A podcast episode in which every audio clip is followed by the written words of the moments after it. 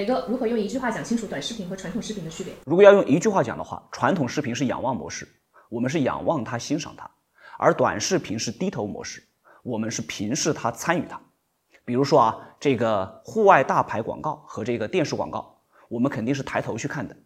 而客观上存在的距离感就会决定着传统视频更强调的是它的高逼格和它的唯美的调性，而刷手机呢，你肯定是低着头的。在这样的场景下呢，短视频在内容和形式上就需要更接地气，更强调参与感。